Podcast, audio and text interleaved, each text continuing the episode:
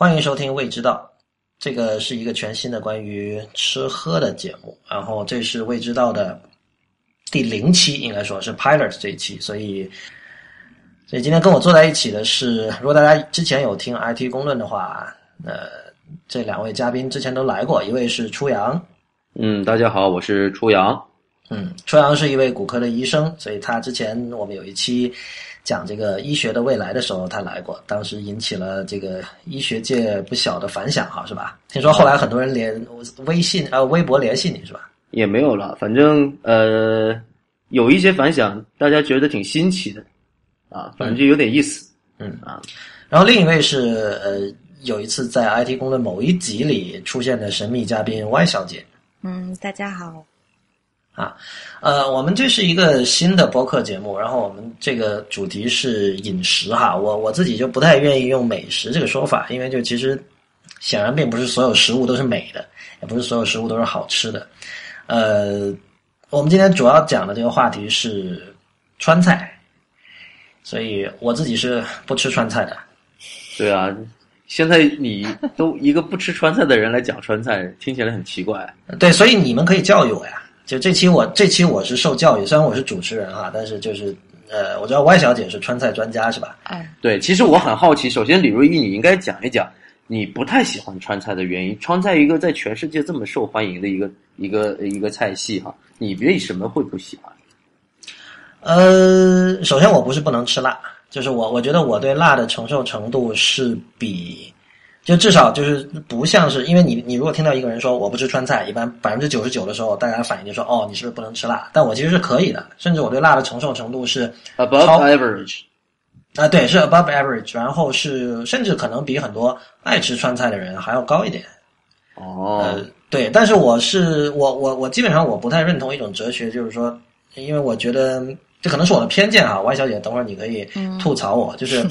我觉得。那种很重视辣的菜系，其实是在用辣味把食物的原味给掩盖住了。那么，因为我们我在广东长大嘛，所以广东人吃东西比较讲究原味嘛，嗯，所以我们就不是特别的赞同这样的一种。包括其实这个湘菜啊，就是湖南菜，这可能都是我的偏见了，或者说我没有吃过真正好的东西。但是我的印象里，就是这两种菜其实是靠呃这种辣味把其他我觉得更好的味道掩盖住，可能主要是这样。还有一点可能是被北京的簋街倒了胃口，就是我 刚去刚去北京那刚刚去北京那几年，我也经常去簋街吃东西，然后后来就实在没什么可吃的，然后现在经过簋街就觉得那种感官的那种就 overwhelming 的感觉就让人很不舒服。哦，Y 小姐应该好好批判他一下。其实我我我倒是插个话哈，等会儿 Y 小姐再批判他。我想说的是，其实我也是在广东长大，但是我是觉得广东这种饮食的呃品味。尊重原味和四川的这种多元化的味型，其实完全是可以同时并存的嘛，嗯，是吧？好，我说完了，先万小姐来批判批判他。其实不是批判，我觉得如果说真的说吃辣的话，如果只是追求辣这一种东西的极致的话，其实川菜在全国的菜系里它不算是最辣的。比如说大家，我不知道你们有没有吃过云云南菜，还有湘菜。其实我个人觉得。云南菜和湘菜的辣的程度是远远高于川菜的啊！真的吗？我同意，我同意。哇，云南菜我完全没吃过辣的。我吃过云南菜，但是我吃过最辣的菜可能是在呃贵州或者是贵州也很辣。贵州很辣。对。哎，等等等等，所以我这个初阳先一边待着去啊，因为这个你对北京不熟啊。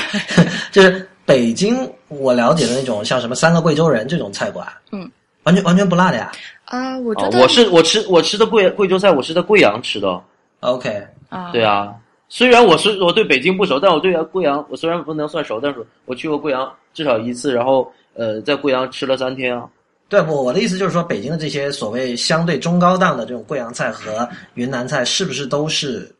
改过的？就是其实没有那么辣的，而真正的是辣的，是这意思吗？我觉得这个不能一概而论吧。比如说，你我，比如说我刚才说的云南菜，可能我们平时去吃的一些云南菜馆，呃，上次去吃那个叫丽江什么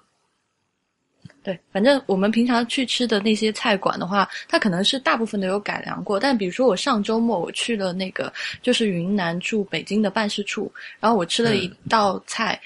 呃，那个菜叫纳西牛肉，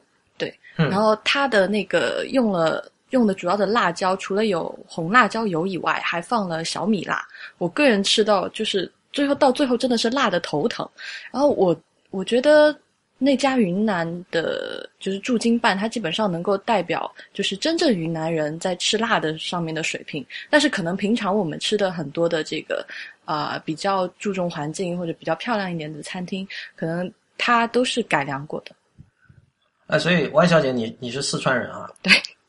所以，那你你你觉得一般大家对这种四川菜只有辣这样的一种观点，你是怎么看的？呃，我觉得。吃辣应该是川菜一个比较鲜明的特点，但是其实四川人在吃辣的时候，更多的时候他会在辣前面再加形容词，比如说会讲香辣，或者是麻辣，或者是胡辣，就他不不是只是只是去追追求辣上面一种程度的最高点，所以其实它是中间有追求其他的味道的，所以这是我觉得很就是跟大家理解很不一样的一点。我们来怎么评价？就是说，某一个地方的人吃辣的这种对于辣的这个程度的追求到底有多高？我是认为还是要看当地的人普遍认同的一个馆子。那么他们认为这个馆子代表了他们当地的一种口味。那么我们去吃这个馆子的时候，我们看看这家馆子到底有多辣。那我吃过一些呃成都人喜欢吃的馆子，他们认为这个就是成都味儿，或者他带我去。在成都带我去某一家馆子吃，说这个是正宗的成都味儿，都是当地的朋友带我去的。那么我发觉，其实成都吃的菜并不是那么辣。相比较重庆和贵阳和长沙来说，我觉得成都在这几个城市里面是最不辣的。嗯，给大家解释一下什么是叫做胡辣。对，我虽然我也很热爱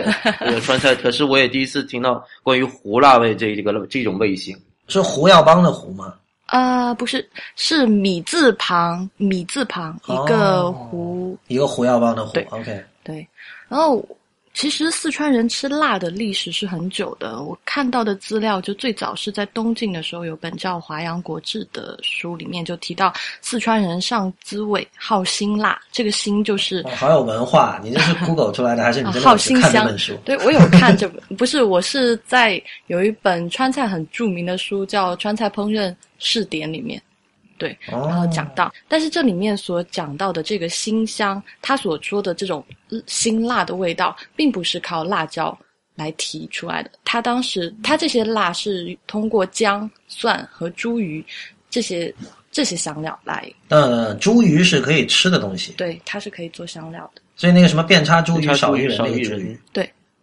哼，它是它它是什么？它是花来的是吧？嗯，它是。应该是用茱萸籽，但茱萸是一种花是吧？茱萸植物吧？啊，一种植物，OK。嗯，对，没做功课。OK，反正就是说，你的意思是说，呃，一一千年以前四川人所谓的辣，跟我们今天说的这种辣是不一样的。就辣椒其实是外国传来的东西。对，辣辣椒大概传到中国应该是明朝的时候那会儿带回来，然后呃。到四川应该是也是明清之间，然后但是辣椒一到了四川以后，就四川人就好像找到了这个终身伴侣、灵魂伴侣一样，就开始用各种的方法去烹饪这个辣椒，来寻找寻找辣椒所能带来的这个辛辣的味道。啊，所以就是说，其实四川人喜欢的是那种对感官的那种极度的刺激，不管它是蒜还是辣椒还是茱萸还是姜都无所谓。啊。刺激应该是有，但是我觉得这个程度可能就是不应该是极极度的吧。哦，对对，其实又回到你刚才讲，就是其实他们追求是辣的各种种类，而不是那个程度。对，因为其实四川其实川菜出名是因为它味型多，然后富于变化，然后基本上。川菜大的味型有二十五种，那其实真正真正辣参与的，就是真的有辣椒这种东西进来参与的味型是不到一半的。所以你说四川人真的是在追求辛辣的极致，或者是辣的极致，我觉得倒不是这样，而是他不断的去用各种的香料，或者是说他用辣椒或其他的香料来演变新的味型。胡辣胡辣是这样的，呃，因为那个胡就跟大家就是东西炸糊了的那个是差不多的，听起来差不多的字，其实它就是会先，比如说我们胡辣菜里面一个典型的代表是宫保鸡丁，然后宫保鸡丁的话，它就是会先把就是干辣椒，就是新鲜的辣椒晒干以后，然后放到油里面炸，然后把辣椒炸到。红红的，有一点偏黑的样子，然后这个时候它辣椒会有一点像，呃，就是就是炸糊了的味道，就是来取它的这个对。这种辣子鸡是不是也是这种胡辣型的就味型的呀？呃，对，对。哦，因为我我看那个辣子鸡的那个辣椒也是好像有炸到就稍微有一点点偏黑的一样的感觉。对对对，它就是要就要炸到有一点糊的，就是取那个糊的味道。哦，这就是所谓的糊是吧？对。啊，哎，那我可不可以理解说，你这个味型多，是不是可以理解为就是你对于味觉的这种层次更丰富、更多感觉，就是进入口腔中的不同的这种感觉会更层次更丰富、更多样一些呢？是可不可以可不可以这么理解？嗯，应该可以，我觉得应该可以。味型这个概念好像。在其他菜系有吗？出阳，粤菜好像没听说有这个概念啊。对，其实我也是听听“味型”这个词，都是在讲川菜的。嗯嗯啊，粤菜的话，粤粤菜好像讲更讲锅嘿锅气和和这些呃食材，我觉得是更重视这些，他们反而不怎么讲究味型。对，但是我记得上次不怎么把“味型”这个词拿到台面上来，就没有这个词嘛。我我其实录今天录音之前我不知道有这个词的。哦，这味型味型很早也就听过，但是都是在讲川菜。嗯，歪小姐，其实你上次跟我讲过一件事，你就说其实川菜也是很讲原味的，是吗？对对，这个我当这是我当时最震惊的一点，就这跟我的认知完全是反的，你能不能解释一下？那，其实这一点我也觉得很奇怪，因为我认识很多呃四川的，有有成都的，有绵阳的，呃不同的来自四川的朋友，但是。他们其实也并没有说像你这样说，呃，说川菜也是追求原味的。他们很想说，就是通过烹饪手法来改变食材原有的味道，甚至有这样的这种派别在这里面。那你你觉得他们说的有是不是代表了一部分人呢？还是他们是乱说的呢？呃，我觉得通过味道来改变食材的这个原来的一些烹饪方法来改变。食材的味道，甚至我觉得这个不错啊，我觉得这个不错，就是因为比如说，呃，原来就是四川，其实比如说我们现在说的家常味，或者是麻辣味，或者是鱼香味，都是原来是一些就是老百姓的家里面最开始开始做的，然后他们做这些东西呢，用的都是一些比较便宜的材料，比如说麻辣味的麻麻婆豆腐，豆腐应该是一个很很便宜的。菜，然后鱼香味就是比如说鱼香肉丝里面的猪肉，猪肉也是一个就是不太就是不算高档的这个材料的一一个这个原材料，所以用这些原材料的话，可能你你你每天总是吃这个咸盐炒猪肉，或者是呃这个盐煮豆腐，你会觉得。啊，其实没什么意意思，单调啊。对对对，所以这个时候他可能就会想要加入花椒、辣椒、豆瓣或者是姜蒜，来通过，然后通过烹饪这些，其实没对，就对于大部分来说，它没有什么特殊气味的食材，然后通过烹饪的方式来掩盖住，比如说这个肉丝肉丝本身的味道，或者是豆腐本身的味道。对，对，但是我想知道的是。那你又怎么来解释说川菜其实也是在追求原味的呢？那我觉得，呃，川菜啊，这里就必须要讲说，其实川菜呃是分馆派和家常派的。就是我刚才讲到是饭馆的馆是吧？对对，OK 啊，然后呃，我刚才所讲的这个，就是比如说麻婆豆腐，还有鱼香肉丝这些菜，其实都是属于家常派的。就他最开始都是平民老百姓自己家里觉得，比如说我今天家里泡了一个呃辣椒，或者是泡了一个姜，我觉得哎，这个我切一点来炒肉丝，就是这样这样产生的。但是我们前面还有说到的管派的菜系，那管派的菜系其实主要是我一些高档菜，就是叫沿袭菜。那这些菜所用的材料呢，其实它是一些比较高档的材料，比如说鱼翅、这个鲍鱼或者是海参之类的。那在烹饪这些菜的时候，其实并不会用很很重的口、很重的味道去。就简单来说，就是说，当料好的时候就吃料，如果料普通的时候就要靠那个其他材料来烘。这个初阳，我我我其实想到一件事情，就是说我们之前我们俩有聊过的，就是说你知道粤广东的馆子很多也会用那种，就是像刚才他说鱼翅什么那些东西嘛。但其实我们、是我们现在都不喜欢吃那些的，就是说对啊，我们更愿意吃那种，就比如说像广州有些餐厅是那种普通的食材，但是它它的那种搭配非常的奇特，非常的是啊是。啊是啊，我们其实我呃，当然我首先因为我我生活在海边哈，吃很多海鲜，我很欣赏那种渔渔民的那种呃他的美食观，就是说嗯吃食材本身的味道。拿这些海鲜啊，只是白灼或者清蒸一下，就吃它自己的味道，甚至一点盐都不加，这种我是很欣赏。但同时，我也很欣赏不同食材之间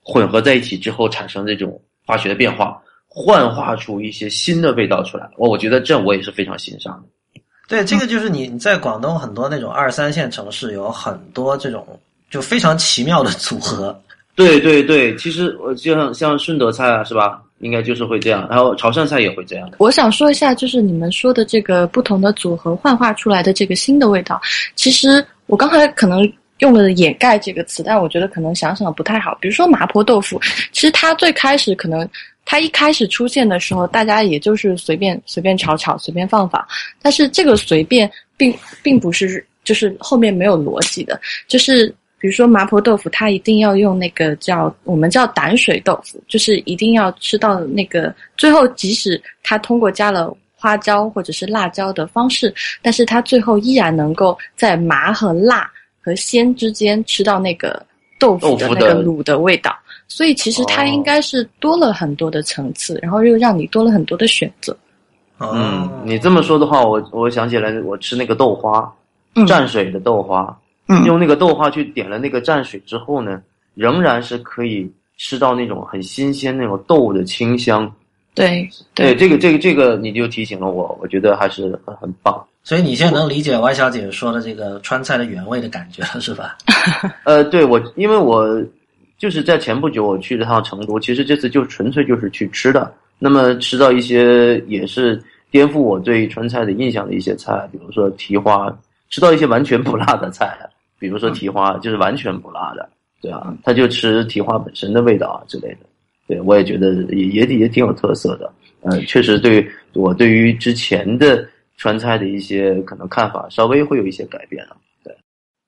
嗯，其实我觉得，呃，可能大部分时候我们吃的，比如说在北京吃的川菜，会觉得，呃，重油、重辣或者重麻，然后觉得那个材料本身也没有什么味道。但当你真正到了当地，你吃到一些真的用心制作的菜的时候，你会发现，其实菜的那个本身的味道是能够在其他的味道之间。得到很鲜明的体现的，就我想说一下调味这件事情很重要。比如说举个简单的例子，就是呃，如比如说一只鸭子，我们会觉得说，如果一这只鸭子够好，可能它是一个什么老鸭，然后这个它本身的味道已经很足，那白水煮煮就好了。但是其实鸭子是一个很膻的这个肉类，那。所以我们需要通过其他的方法去掩盖住它的膻，但是同时又提升鸭子的这个鲜味。所以可能比如说四川有一种烹饪方法，就叫那个酸萝卜老鸭嘛，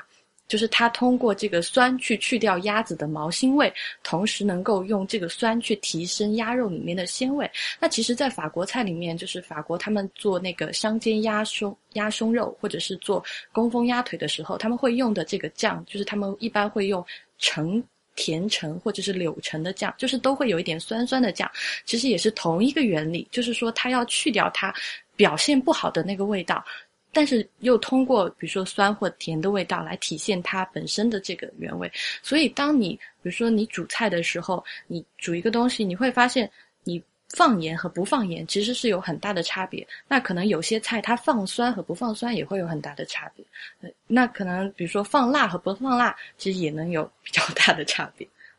所以川菜跟法菜其实是有共通之处的，是吧？啊、我觉得上档次了啊！我一直觉得就是呃，因为大家说这个川菜的味型多嘛，其实就是讲四川人很会调味。但是我觉得法国法国人会做菜，但除了他们那些工艺特别复杂的什么甜鸭啊之类的，法国人也是很会调味的。就嗯就我们接下来会讲到的菜里面，其中有一个步骤就是就是四川的做法跟法国的做法几乎是你别接下来了，就直接讲了 那。我哦，好吧，好吧，那我那我就讲这个。啊、呃，那我想在你讲那个之前，我要讲一下。其实，呃，我我听了你这番话，挺有感触的。就是说，别此也此，为什么说有感触呢？就是说，呃，你讲到了调味，那我们说、烹饪很讲究火候啊，调味是要讲究一个度，是吧？那么你刚才讲了，就适度的这样一种调味，可以说呃掩盖掉它的一些劣势，但同时提升它的某一些优势，会把它的原有的就是吸引人的味道点亮，有这样的一个神奇的作用，是吧？对对，我觉得这样，我我就我最大的感触就是，比如说有人喜欢吃辣，那有发现有些有些地方做菜就是肆无忌惮、丧心病狂的用辣，那我觉得其实这就已经不好了嘛，是啊，嗯因为有些人就会追求这些，就像你刚才说，在北京，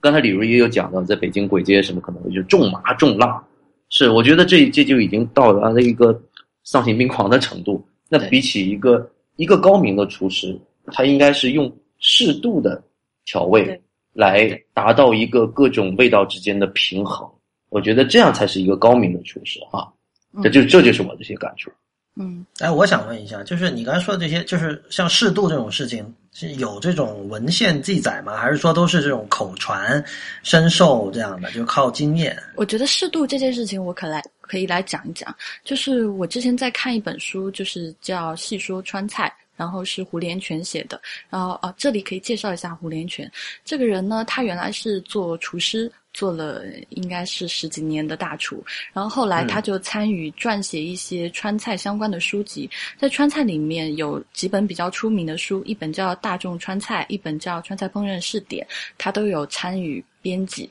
然后他后来自己有写了一本专著，就是叫《细说川菜》。我觉得这本书基本上是就是呃是比较好，就是有规范、有章节，然后比较全面的介绍了川菜的整个发展，还有各种味型的一本好书。然后我当时 找这本书也找的找的很很难，就这本书啊，是吗？对现在还有什么书是是找不到的吗？呃，因为这本书它应应该是几年前出版的，然后我买的时候呢，它这本书原价很便宜，二十块钱，然后小小的一本，然后我当时就是各大那个购书网站找了以后都没找到，然后后来就去淘宝嘛，求万能的淘宝，然后淘宝上就有人就是高价卖，然后那个卖原价的去问了都是没货，就挂在那儿骗人。然后，然后后来我就有卖，有问一个卖六十几块钱的人，然后问了也没货。然后后来有卖问到一个卖两百块钱的人，也说没货。我靠，这个完全颠覆了！就是书这种东西，书从来都是贬值的呀，除非你是那种什么什么什么这个海明威小说第一版之类的签名版之类的，对就就这样一本书，居然可以现在卖到多少？两百多。对，就是那它有什么特殊的呢？啊，我后来不是买到的，我是跑到北京的图书馆自己一页一页复印下来的。Pro 就是真 Pro。现现在现在跑图书馆的一定是真正的 Pro 啊，请继续吧。啊，呃，哎，刚才我想讲什么？呃，你想讲说那个刚才提到说这个适度的问题啊我说到适度，适度你想起这个？然后我想讲说，胡连泉在这本书里面就提到，他说，呃，其实比如说我们说吃辣，呃，他强调了，其实川菜里面我刚刚讲了嘛，要富于变化，那可能同样的辣，比如说同样的一道菜，它的辣度在北京和在四川的表现应该是不一样的。就是好的厨师，他应该是要做到一些细微的调整的，因为最后，呃，一道菜到食客的舌头上，到食客的嘴巴里，呃，带来的感觉，才是决定这道菜好还是不好。但可能因为四川它比较湿，然后、嗯呃也没有那么燥，然后可能辣椒的品种也不太一样，那可能会选选择一些相对来说辣度比较高的辣椒来做这道菜，比如说就就说那个麻婆豆腐好了。但是可能同样的一道菜，它到了北京以后，那因为北京很燥热，然后呃又很干，那可能这个辣度就比如说原来是五分，那可能现在就要降到四分。但是你时刻吃到嘴巴里的那个感觉，就是最后的享受，其实应该是一样的，而不是应该。而不应该一直追求说，因为我在四川是五分的辣度，所以我到了北京需要四，就一定要做到五分才算最好的。所以我觉啊，得、这个好高端啊，这个这这个个听起来确实有点有点那呃耳目一新的感觉。这个很 organic 嘛，就是、呃我想知道，就是你你可以，我们平常都认为啊，对于某个某一种呃地道的呃菜系，到了其他的地区之后，呃味道产生了变化，我们嗯经常为了适应当地食客的口味，进行了一些改良，我们称之为改良。改良是一个挺中性的词，那甚至有的时候我们认愿意说它是妥协。改良是个有欺骗性的词，不是中性的词。啊那我觉得是，我甚甚至觉得是妥协。嗯那甚至甚至有些人，那比如说一些死硬派的人，就可能会说是出卖了自己的这些味道乱。搞，对啊，那那你那你现在这么说的话，其实我们不应该这么去理解嘛？就是说，我们应该说，呃，某一个某一道菜，它换了一个地方，其实我们应该允许它去做适度的调整的。我觉得是可以允许的。我觉得，我觉得，呃，同样的一道菜，呃，就是有可能有食谱，但是可能你在一些就即使是最好的两个厨师做出来，呃，这个味道也是不一样的。这个本来就有一个技术上的就是细微的不同。那同样的，就是如果你同样的一道菜在北京吃到，比如说我自己的体验就是，我如果在四川吃火锅的话，我会觉得就是辣一点，或者是它的那个辣度是是很好的。但是如果真的那个辣度放到北京的话，我吃完可能真的会很难受，我会觉得它啊，有道理，有道理，就肯定跟气候啊，还有水土啊，这些都有关的嘛。也就是说，你在北京如果吃到了在呃成都同样辣度的东西的时候，你会觉得不适应。嗯，你你真而不是我我觉得会的，因为首先而不而不会说泪流满面那种找到很亲切的感觉，不会。呃，我觉得如果他基本手法是对的的话，我就已经泪流满面了。对，哦，哦，我觉得他这个就是他说那种东西是挺身体性的东西，就不是不是不是思维性，就是说你可能就是因为北京干燥，然后导致你的这个内分泌产生了什么什么诸如此类的问题。但是我觉得，因为北京干燥，你对那个辣的体验，就是你舌，就是这个应该怎么说？就是不一不知道应该说舌头，呃，还是大脑。所以身体性的嘛，所以我就说身体性的嘛，就可能真的是水土、气候、湿度这些东西，使得你的身体里的产生了一些化学反应或者诸如此类啊，说的不是很科学的，大概是那个意思。这样导致于导致就是同样的味道，你在北京体验起来可能不是一种很正面的体验。我觉得这个这个恰恰是跟刚才初阳你说的那个改良也好、改造也好的一个区别吧，就是那种其实是一种呃市场导向，就比如说那个像那个有的餐厅，有的粤式餐厅到了香港开店的时候，他会在菜单里加上川菜，他是考虑到他可能做过市场调研，说哇，现在那个川菜在北京好火啊，我们加点川菜。然后同样就像那个北美的那种中餐，一般很多这种酸甜的东西嘛，我相信他们也是做过调研，因为就是说比较符合外国人的口味这样的。但我觉得 Y 小姐刚才说这个是一种更加更加 organic、更加 holistic 的一种做法，它真的就是说这个是一个比较高阶的一个对一个天人合一。但是我这里，比如说，呃，我说四川用五分，然后北京用四分，但是并不是说你北京改良到两分或者是一分，我依然觉得你这个这个方法是好的，就是就是你是有这又是一个度的问题了嘛。对你有你需要有一个限度，但是到底怎么去调整，那真的是因时因地因人来调整。OK，不过那个我以前我记我记得很清楚，我以前在那个知乎上答过一道题啊，就讲讲这个麻和辣的哈。嗯其实麻和辣我都感觉其实不是一种味道，辣是一种化学的烧灼感嘛。因为就是辣椒啊，比如说你的辣椒在你的皮肤上擦，它仍然会让你觉得很热、很辣的感觉的。对，所以辣并不是一种味。所以，所以就像真正的动画和漫画爱好者都不喜欢“动漫”这个词，那外小姐，你们四川人是不是也不喜欢“麻辣并称”这样的说法？我们其实习惯于就是说呃把麻辣归结去味，但实际上呃麻辣不是一个味道嘛，就是它其实更加是一种，就像李如一你刚才说的是一种身体上的一个感官性的一个东西，而不一定真的就是呃像我们吃到的咸和酸苦这样子的那种味道，所以可能确实是跟呃气候啊、地域啊这种嗯可能呃水土啊可能会有关系吧，对啊。嗯，何小姐，要不你给我们介绍一道，就是你只只能选一道啊，就是你你觉得最特别或者最有意思的川菜。最特别，那我就讲我自己就是自己经验里面也觉得最特别的一道菜吧。这个菜就是我刚才讲的那个川菜的二十几种味型嘛。那其实有一个很大类的味型，就叫咸鲜味。那咸鲜味就是因名之，就是听它的名字就知道，基本上就是盐或者是酱油，然后还有一个很重要的角色就是鲜。那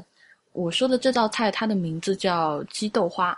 呃，这个这个菜呢，我小时候很小的时候，呃，有吃过。然后那个时候大概十几年前了吧，当时我们家里自己有开酒楼，然后当呃我吃的时候是还在试菜的阶段，然后当时找了一个四川比较知名的厨师来做，因为我之前也从来没有吃过这个菜，然后端上来的时候，我因为它。最后呈现出来的样子是一小碗，就跟豆花一样。我我我是把它当豆花来吃的，然后吃到嘴里的那个鲜嫩和就是那个这应该叫什么鲜香嫩滑？对，就是那个鲜香嫩滑，真的是我味觉体验，就是就是头一次，也是这二十几年来最鲜明的一次。就是所以所以这个东西就是豆花、豆腐花。啊、它不是豆腐花，它叫 OK，，对，它叫鸡豆花，然后它那个就是老母鸡的鸡，然后它那个豆花最是用呃鸡的胸脯肉，然后把鸡的胸脯肉切成蓉，就剁成蓉，非常非常碎，哦，然后剁成蓉的剁成蓉以后呢，加水、加盐、加料酒，呃，然后加一啊点这个听起来很赞啊！对，我现在就然后想吃了。加水淀粉，加水呢是为了让它更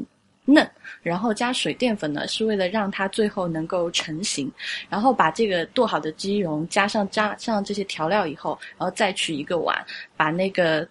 打一个蛋清，然后把蛋清打成像这个啤酒的泡沫一样，然后嗯打成泡沫以后和那个鸡蓉揉就就是混合到一起，然后这个时候就在对前面这个菜还没有讲说就是要准备高汤，一会儿再来讲这个高汤，然后再把这个混合物就是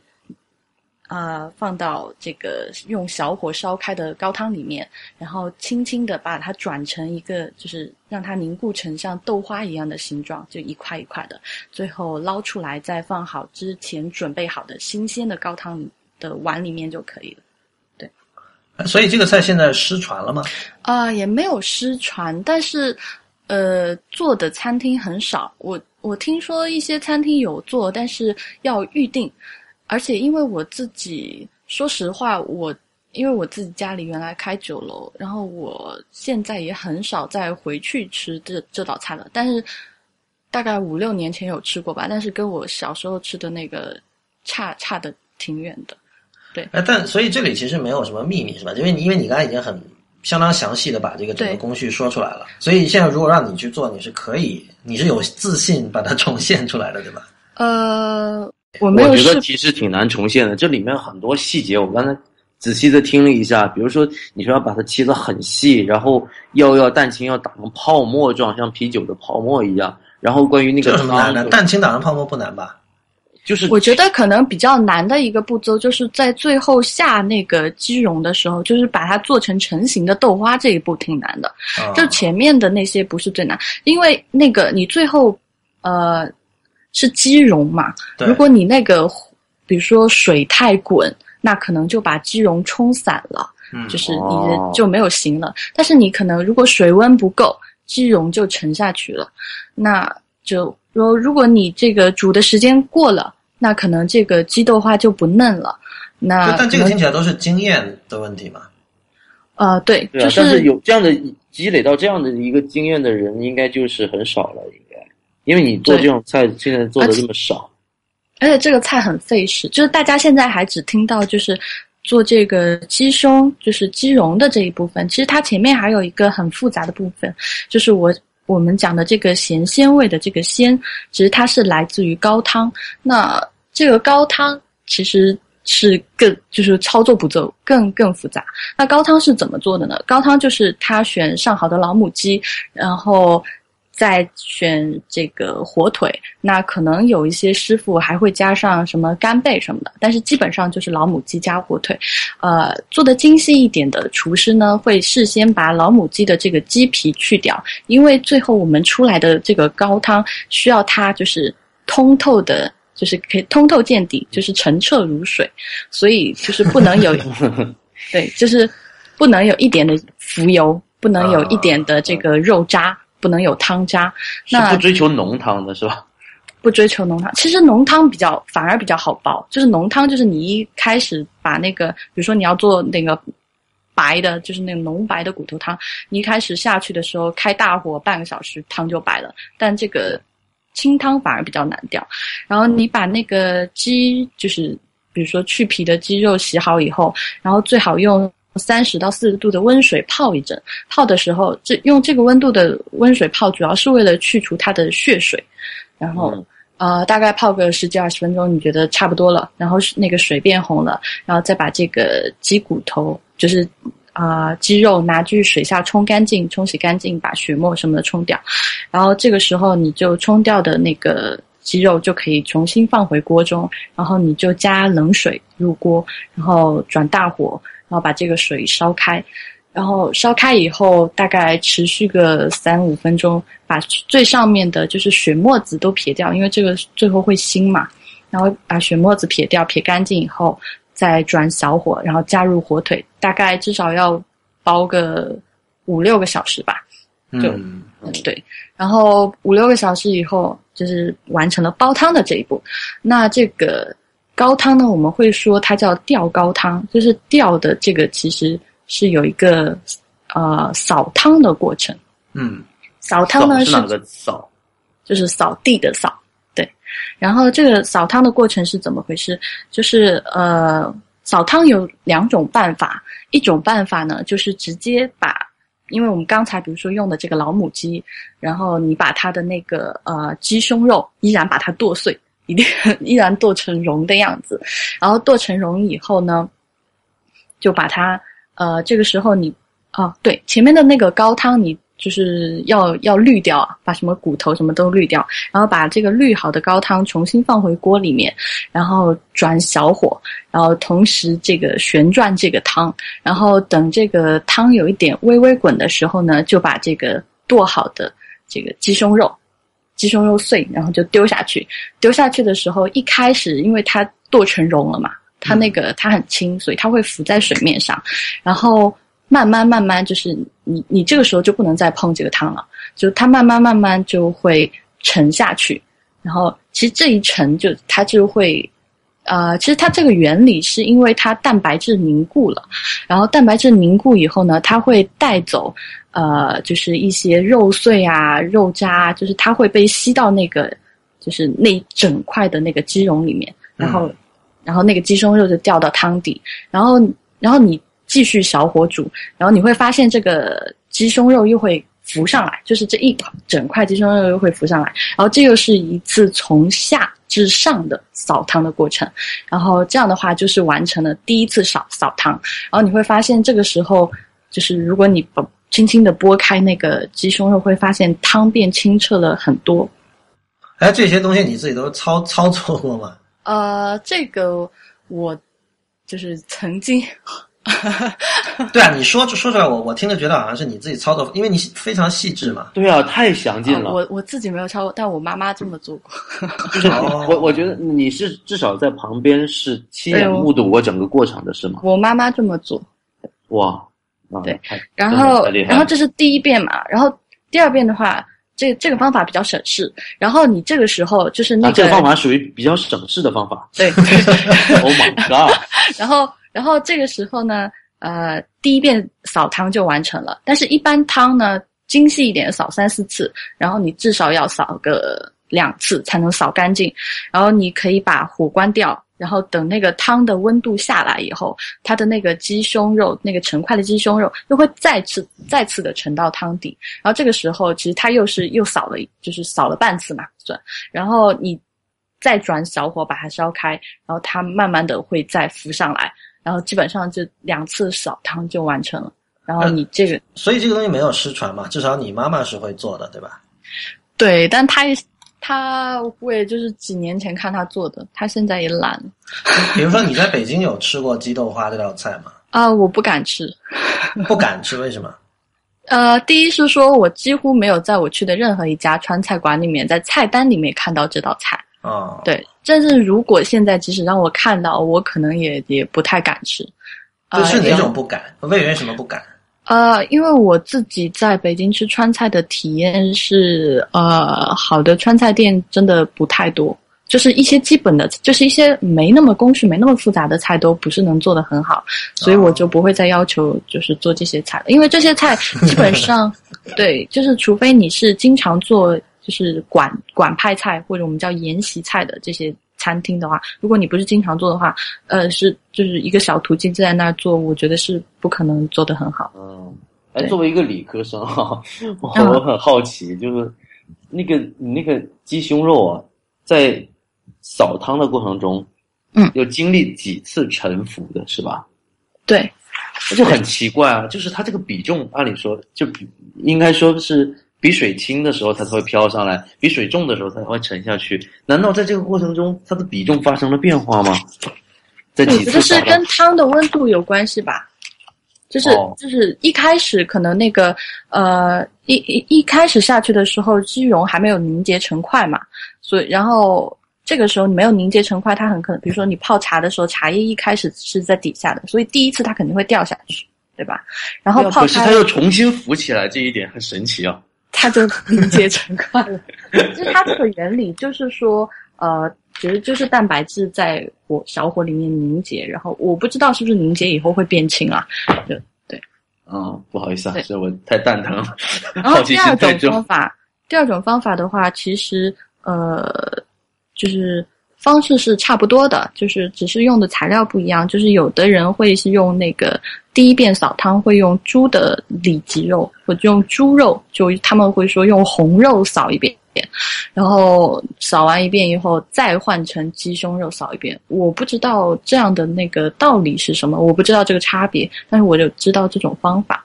但其实我刚才有讲到说，川菜的这个很多方式跟法国菜很像，就比如说高汤的这个，呃，法国其实也做高汤的，而且法国的这个方法跟中国非常的相似。然后法国他们吊高汤叫 consomme consomme，对，应该是叫对。然后他们用的是用鸭骨和小的牛骨，把它们敲碎以后，然后加入洋葱、胡萝卜和芹菜，然后放到烤炉里面去烤，烤到金黄，嗯然后再加冷水，然后加香草，然后用小火也是半天吧，就五六个小时，然后炖完以后就是滤去这些油脂啊、浮沫之类的，然后他们会再把这个，他们会把新鲜的牛肉切碎、剁碎，然后加入剁碎的番茄，然后加入打散的这个蛋白，还有碎的鸡蛋壳，剁剁碎番茄这个描述好奇特，番茄是那么软的东西。要剁碎。OK，呃，没有没有，我等随便插一句。然后就是这个混合物，然后再把它丢到这个小火的汤里面，然后同样的方式就就出来，就是同样的扫汤就出来啊也、是一个他们的一个高汤是吧？对对对。那我觉得中国的这个方式比较节约材料了，至少还有用到鸡胸。嗯，哦，对。啊，我我其实很想讨论一下这个这道神奇的菜的，因为这个是其实这样这样的一个做法啊，我觉得平常的一些呃食客或者说是对于呃比较爱吃的人也会觉得这样子太手续太繁琐。嗯，然后那李如一，我觉得其实你看这个这个事情，其实对我对川菜的看法也是有一个颠覆的。我是觉得，其实川菜它也很追求于这种对于味道的极致的这种追求，也是让我相当震惊。对我我也是，就是说我这道菜，我觉得最吃惊的是，它其实是一种一一一种变异，一种异变，就是它把鸡肉做出了豆花的质感，可以这么说吧，外小姐？对，因为我自己吃的时候，就是我觉得如果任何人吃到做的好的鸡豆花，你都不会相信它是鸡肉做成的。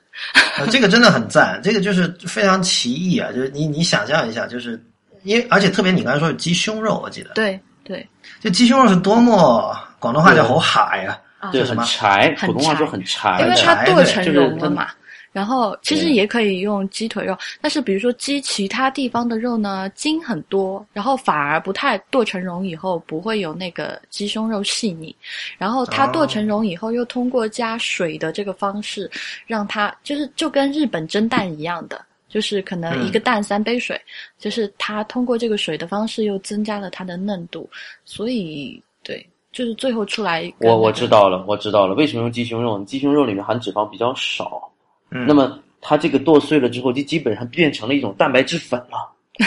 是一个动物的蛋白，原来你是兽医啊，是一个 动物动物的蛋白质粉，然后通过一些呃对于这个动物的蛋白质粉的一些调味和加水，以及在其他的东一个处理，产生了让它产生了一个全新的一个变化。那么嗯你你刚才讲的蛋白质凝固啊，其实这就是我们说的医学上说的蛋白质变性。那其实就是把它剁碎了之后，蛋白质变性，啊，然后又加了其他的味道之后，产生了一个可以说这位厨师创造了一个全新的食材，对对，用用一个用一个鸡肉粉啊，重新创造了一个一个新的食材出来，一个世界上不存在的食材。嗯兽医，兽医你好。不过我觉得有点道理，还挺有趣的。你对你你，其实你要你要继续走这条路分析下去，说不定可以发展出一套这个中式分子料理。分子料理。对，但是这种不过我菜我确实觉得这样的一个一个一个这样的一个一套料理手续实在是太繁琐了。是当时是什么样的一个动机会让他们会做这样的一道菜出来？咸的呗。我觉得 就是呃，我们之前说的管派菜或者是沿袭菜，其实烹饪鲍鱼也很难啊。就是吊汤的这个，其实我觉得可能呃，大部分菜可能它也会用高汤，就是吊，其实吊汤都不容易的吧。但是呃，我觉得以前的呃，其实鲁菜。还有我淮扬菜，其实也有挺多嗯菜，就是讲工艺的繁复。有钱人你说鲁菜是山东对菜对对，啊就？是对啊，对啊，因为山东是山东菜工艺繁复，是因为它其实本它当地没有什么特别多的原材料嘛，就没有什么，嗯它不以食材的丰富种类丰富取胜。然后那会儿古代人工也不贵，所以他可能也去做一些工艺很繁复的菜。那必须说你又颠覆我了。我以前的印象也是山东没什么东西好吃的。初阳你呢？哇，四大菜系啊，鲁菜排第一啊。啊，真的假的？那当然了，鲁菜是孔呃，鲁菜最出名的是孔府菜。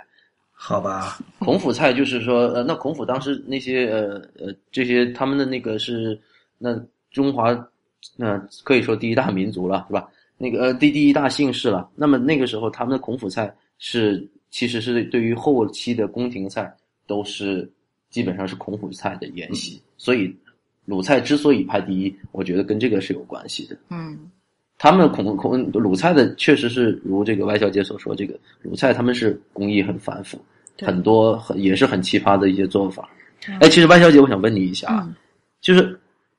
我听来听去，我觉得这个工艺确实是很繁复哈。嗯那它的味道是不是就是一个鸡肉味道的豆花呢？还是有些特别的味道，让你当时你就觉得让你印象之所以这么深刻，是它到底是一个什么样的味道呢？能不能给我们形容一下？呃，其实因为我吃这个菜的时间很长了，我对它现在 呃年代久远，对对，呃，模糊的印象就是它真的很鲜，这种鲜我不知道要怎么去跟你形容，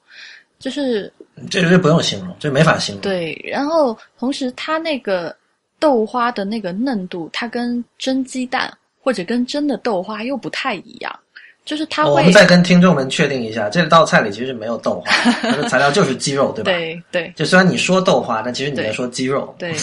就是它会更细嫩一点。我比平时吃的豆花还要细嫩对，就是哦，对但是它是完全没有，它只是这种口感像豆花，对，但是它的味道呢有没有豆味呢？没有豆味啊。没有，没有，没有，没有豆味。哦哦哦，就是是一个有鸡肉味道、豆花口感的这么一个东西。对，再次验证了我说这位厨师创造了一个新的食材。嗯，对对对听起来相当变态的一个东西啊！我靠，哦，豆花口感的鸡肉太牛了。对，我也要补充一下，其实那个我觉得四川的豆花和我们可能其他地方吃到的豆花那种口感不太一样的。对广东的豆花是非常嫩的，就是那种豆腐脑。对，但是四川的豆花，我觉得相对于广东的豆花，呃，和北方的豆腐脑，相对来说是没有那么嫩的，是不是？啊，我补充一下吧，其实四川两种都有，有豆腐脑，也有这个，就是它可能是胆水的，就是点点过卤，我们叫点过卤的那种豆花。其实后面的这种豆花呢，它更接近于老豆腐的那个感觉，但是它没有没有那么老就是它可能哦，我还不知道。我以我以为我以为这个四川是没有那种豆腐脑那种那么嫩的豆腐脑。也有，也有。我很小的时候就就吃那个，只是四川人都吃咸的豆腐脑。啊啊啊啊对啊啊！我就我吃过的四川的豆花都是那种介于豆腐脑和豆腐中间的一种状态的那种那种豆花。对那你说的这个鸡豆花是不是我说的这种啊，不是它花？是更偏向于豆腐脑的那种嫩度的。哦，哇，真的，我一直我我之所以问的这么详细，我一直在努力在脑子里面重现，在 YY 在重现这道菜。对，就是它的颜色，无限的憧憬啊，就是它那个豆花的颜色看起来比较像日本蒸蛋，但是比蒸蛋肯定嫩。比蒸蛋还难啊！嗯蒸蛋已经很难，那太牛了。但我觉得这个菜，因为我刚才讲了咸鲜味的菜嘛，我觉得这个菜可能现在不太能吃到了。那我想这里可以推荐大家去吃，但可能没有到这么精细的菜。我自己很喜欢吃的一个菜，一个菜叫豆汤，就是四川现在有开一些店，成都也有店。我上次回去，就是他专门卖豆汤，比如豆汤饭哎这样吧，这个我觉得下期再聊吧，啊，那好。因因为一个是今天时间太长了，现在已经哎，你把前面的剪一剪吧。对前面是要剪的，但是仍然就是说，就是我而且我觉得一次讲重点讲一道菜比较好。啊，哦，好吧。对，这样的话就大家会，比如说这期标题我也可以冲着鸡豆花来取嘛，这样的话大家会比较比较容易记住。哦，你看人家歪小姐讲的这么兴起好吧，这就是主持人的作用，主持人就是要在这个时候快刀斩乱麻，就是不能心软。啊，好吧啊，那行，那个节目可以到这儿，但但但你你那个席妙，你给你给我说一下什么是豆汤，我挺挺好奇的。不不不，我把等我结尾结尾结尾话说一下，然后再聊哈。啊，哦哦哦对，那好吧，那你先结尾吧。哎，你的妓院之花都没讲哎。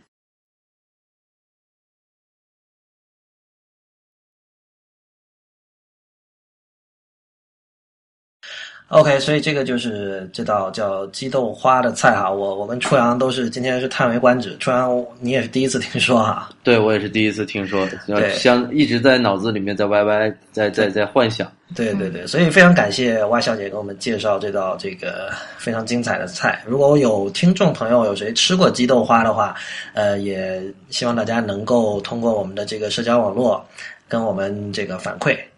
说起来，我们还没有社交网络账号呢对啊，啊，啊，怎么反？如果如果哪位听呃哪位听众会做这道菜，或者说在哪里可以吃到这道菜的话，希望也能够告诉我们，我们也去尝尝。对说起来，我们这期是 pilot，如果以后大家不喜欢这期节目，以后没得播了怎么办？